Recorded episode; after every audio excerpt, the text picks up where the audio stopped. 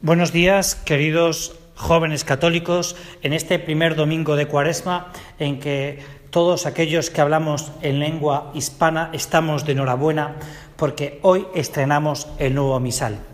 Sin embargo, yo no quería que nos quedáramos en este punto, sino que comentáramos, que pensáramos y que profundizáramos un poco en el Evangelio de este primer domingo de Cuaresma, muy conocido por todos porque es el pasaje de las tentaciones.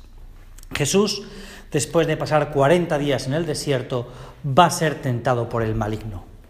Elías y Moisés también se pasaron 40 días en el desierto ayunando para poder ser vistos por Dios. Y es en este punto donde yo quisiera que te detuvieras. Dios te ve, Dios te contempla, Dios te mira, no solo cuando haces una cosa excepcionalmente buena o desgraciadamente mala, como hemos visto estos días en algunos personajes de la vida social en determinados ambientes de este país, sino que el Señor te mira en todo momento y en toda circunstancia. Te mira y te contempla y por eso Moisés y Elías quieren estar limpios por dentro y por fuera, porque el hombre no lo olvidemos, es cuerpo y alma, para poder ser contemplados con dignidad por la misericordia del Señor. Claro, para eso Jesucristo nos enseña en el pasaje de hoy que hay que vencer las tentaciones. Esas tentaciones de poder, esas tentaciones de vanidad, esas tentaciones de tener más que de ser hijo de Dios.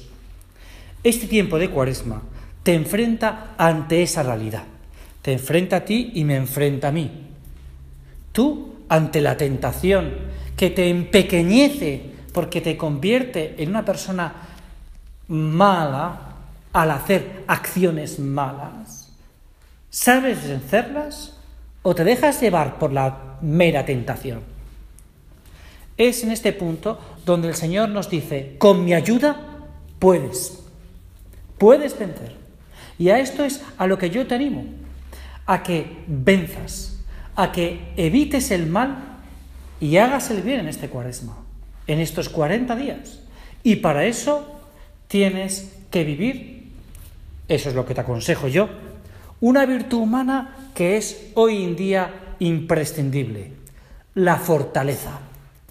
Tienes que ser fuerte, porque el ambiente, en el ambiente en el que tú vives y que me muevo yo, muchas veces no nos invita a esto sino más bien al contrario.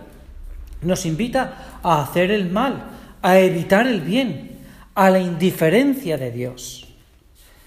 Y es ahí donde tú y yo tenemos que reaccionar, con una voluntad fuerte, que no nos haga caer ante la desdicha de no hacer cosas buenas. Sé fuerte. Y para eso está el ayuno, la abstinencia, el sacrificio, la mortificación, la renuncia de uno mismo para que aparezca Dios. Ahí es donde tú y yo tenemos que reaccionar. Por eso, si quieres un propósito concreto en este tiempo que comienza, que ha comenzado hace unos días con el miércoles de ceniza, vive la virtud de la fortaleza. Y para eso lo tienes muy fácil. Vete a confesar y cuando te confieses, pregúntale a ese sacerdote que a lo mejor te conoce desde hace años. Oiga, ¿usted qué me aconseja para esta cuaresma? ¿Cómo puedo vivir mejor la virtud de la fortaleza? Y él, una persona que te conoce desde tiempo atrás, te puede señalar puntos que te aprieten en el zapato y que te hagan realmente fuerte y te hagan al final poder ser vistos por Dios con esa dignidad de ser hijo e hija de Dios. Muchísimas gracias y hasta el próximo domingo.